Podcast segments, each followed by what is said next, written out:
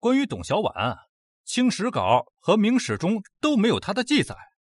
民间虽有好事者的零星记载，如陈演在《十一世诗话》，陈寅恪在《柳如是别传》中都对董氏做了一些记载。但关于他最权威的史料，当首推其夫茂乡的《影梅庵一语》及如稿茂氏言书。茂乡是江南四大公子之一，明末清初一位著名的文学家。在他的《影梅庵一语》中，茂香追忆了他和董小宛相识、相知、相爱的过程，以及他们婚后的生活。明朝崇祯十二年（一千六百三十九年），他到南都，也就是南京，参加科举考试。方以智、侯方域对董小宛赞口不绝，称他为才色为一时之冠。在这两人介绍之下，茂香得以求见董小宛，但是第一次没能见到董小宛。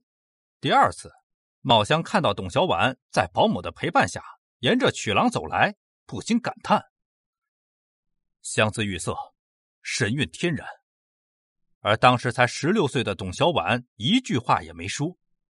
三年之后，在朋友的帮助下，特别是通过八大名妓之一的柳如是和赎买柳如是的钱谦益从中周旋担保，茂香终于以三千两银子的代价将董小宛赎身。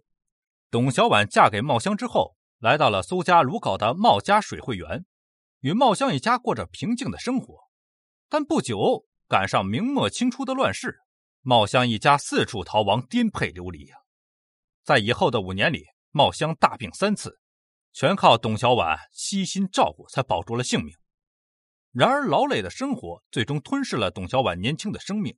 根据茂江在《如稿茂氏言书》中所说，小婉自明崇祯十五年（亦即一千六百四十二年）嫁给他为妾，两人共处九年，于顺治八年（也就是一千六百五十一年）去世，死时候年仅二十八岁。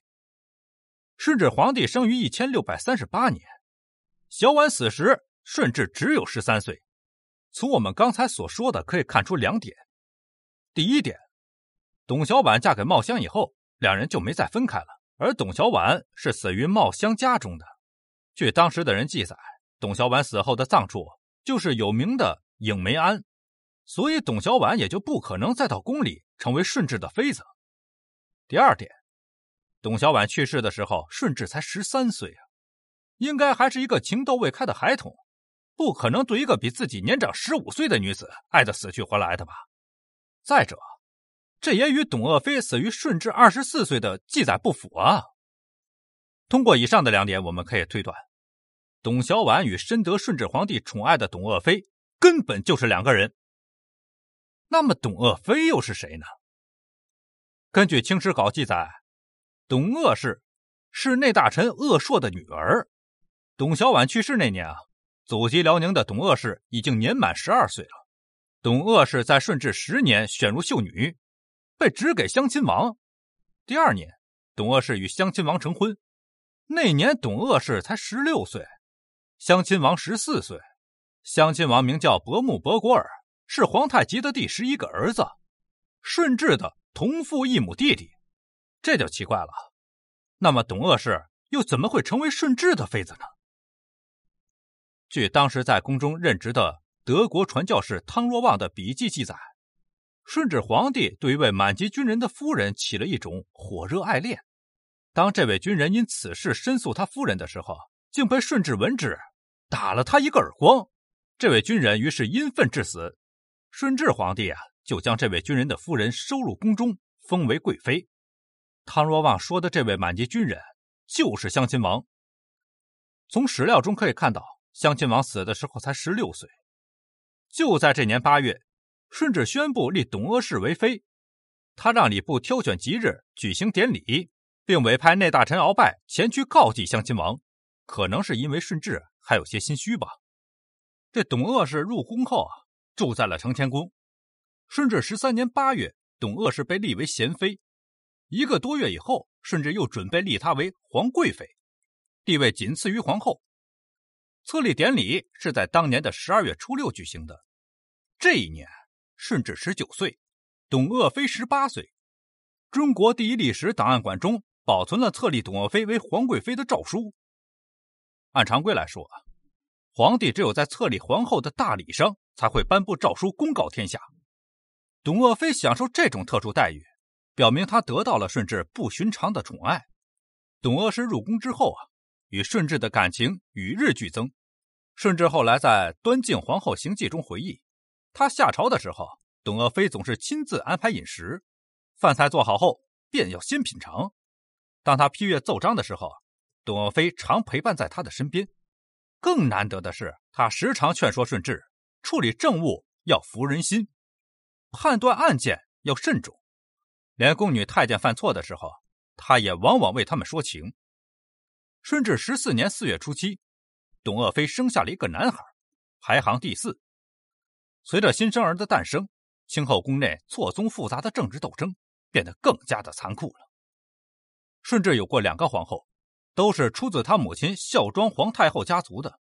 第一个是孝庄皇太后的侄女，在顺治十年的时候被降为静妃；第二个皇后是孝庄的侄孙女，顺治仍想把她废掉，孝庄非常恼火。于是迁怒于顺治一心宠爱的董鄂妃。董鄂妃在即将生产的时候，孝庄搬到北京永定门外二十里的南苑，这是专供皇家冬天狩猎阅兵的地方。